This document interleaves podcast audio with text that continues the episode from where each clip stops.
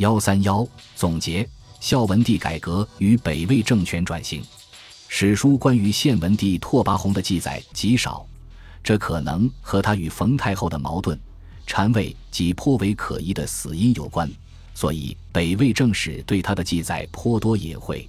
从仅有的一点记载看，拓跋宏在军事方面与拓跋焘有些类似，比如亲率主力远征柔然。他甚至还曾经试图进行全国总动员，对南齐发起征讨，但此计划并未付诸实践。在他统治时期，北魏占领并巩固了清齐、淮北地区，政权的汉化进程在缓慢而自发地进行。这些军事行动的方式复杂多样，并没有一种鲜明特征。和拓跋宏好战、笃信佛教、对冯太后的退让隐忍等表现一样，都呈现出含混复杂的形态。而到了冯太后和孝文帝元宏的汉化、中原化改革时期，特别是元宏迁都洛阳之后，随着北魏政权自身性质的急剧转变，三长制、均田制、官员俸禄制的实施，北魏政权能够充分地利用汉地的财富、人力资源，且使百官生活摆脱了对战利品分配的依赖，所以北魏的军队变得更加中原化、正规化。制度化的后勤补给取代了抢掠冲动，汉人民户中征发的步兵数量大增，在对南战争中的重要性也日益增加。直接影响北魏与南方南齐政权间关系的是四百九十四年孝文帝迁都洛阳。在迁都之前的十余年间，北魏与南齐之间基本保持了和平共处，双方使节往来频繁。边境地区也呈现出安定和交流增多的态势，但在孝文帝迁都洛阳之后，马上发动了对南齐的大规模战争。在此后五年里，魏齐之间发生了三次大规模战事。虽然袁宏在四百九十九年病逝，南齐也在两年后被梁取代，但南北政权之间的战争再也未曾中断，直到五百三十年代，北魏政权彻底解体。出现这种从和平到战争的转折的原因，首先，地缘政治及军事地理层面。当北魏定都平城时，淮河流域、汉水中下游地区属于极远的南方，根本无法威胁到北魏最重要的代北河北地区。且淮河、汉水流域湿热多雨，终年不动，河道和丛林太多，不适宜骑兵运动，所以北魏没有向淮河。汉水以南扩张疆土的冲动，但洛阳与淮河、汉水流域在气候、地理上的区别就没有那么大。迁都之后，很多鲜卑大臣都难以忍受洛阳夏天的暑热，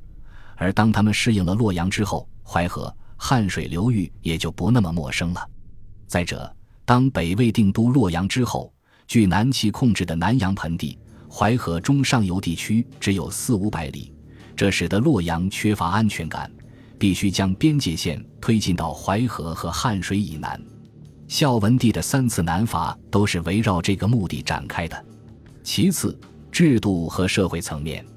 冯太后和孝文帝的汉化改革之后，北魏政权对汉地的控制力和资源的征发能力大为增强，在对南方战争中体现最明显的就是征发步兵的数量。在袁弘的第二次南征之中，北魏在后方株洲两次征发一年期士兵。这种番兵在每年八月集结到前线战区，在秋冬季节进行作战，来年夏季则与下一轮士兵换防。在后来的宣武帝朝对梁作战中，仍在沿用这种战争动员模式。这种以征发步兵为主的军队，可以进行时间较长的围城攻坚战。也可以驻防在淮河流域的城垒中进行持久防御，且适应当地水网、山林地形，是北魏军队向淮南扩张及坚守的最主要力量。第三，文化层面，孝文帝元宏汉化改革的重要方面，是在文化上改造拓跋鲜卑，使之在语言、风俗、生活习惯上全面汉化。伴随着这一过程。自元宏到高层臣僚都不再有拓跋焘那种我鲜卑式的自外于华夏的心态，开始把北魏政权看作继承了汉魏晋正统的中原王朝，实现对南方的统一就是顺理成章之事。在袁弘前两次发起南征时，群臣多认为正在营建新都洛阳，不应过度征发百姓，但在无人质疑兼并南方的合理性。在进攻南齐的战事中，袁弘一直在刻意营造王者之师的仁义形象。他命令沿淮战区释放所有虏获的齐境民众，禁止魏境的百姓趁火打劫。在进军到淮河以南的齐境之后，魏军还尽量从后方运来军需品。所谓车驾循淮而东，民皆安堵，租运属路。对齐境百姓也如在内地，军士需伐民数者，必留卷以酬其职，民道素无所商见。这和拓跋圭。拓跋焘时代魏军赤裸裸的抢掠已完全不同，而他背后则需要一整套后勤保障体系。在第一次南征之前，袁弘就已经对臣下坦言，他南伐的主要动机就是寻淮、楚、问民之末，使彼土苍生之君德之所在，即向南方政权及民众展示自己的德化成果。同样因为这种原因，魏军的第一次南征缺乏准备。军事上并不成功，才有了后来的第二、第三次南征。南齐方面的史籍虽不会正面记载袁弘的这些道德表演，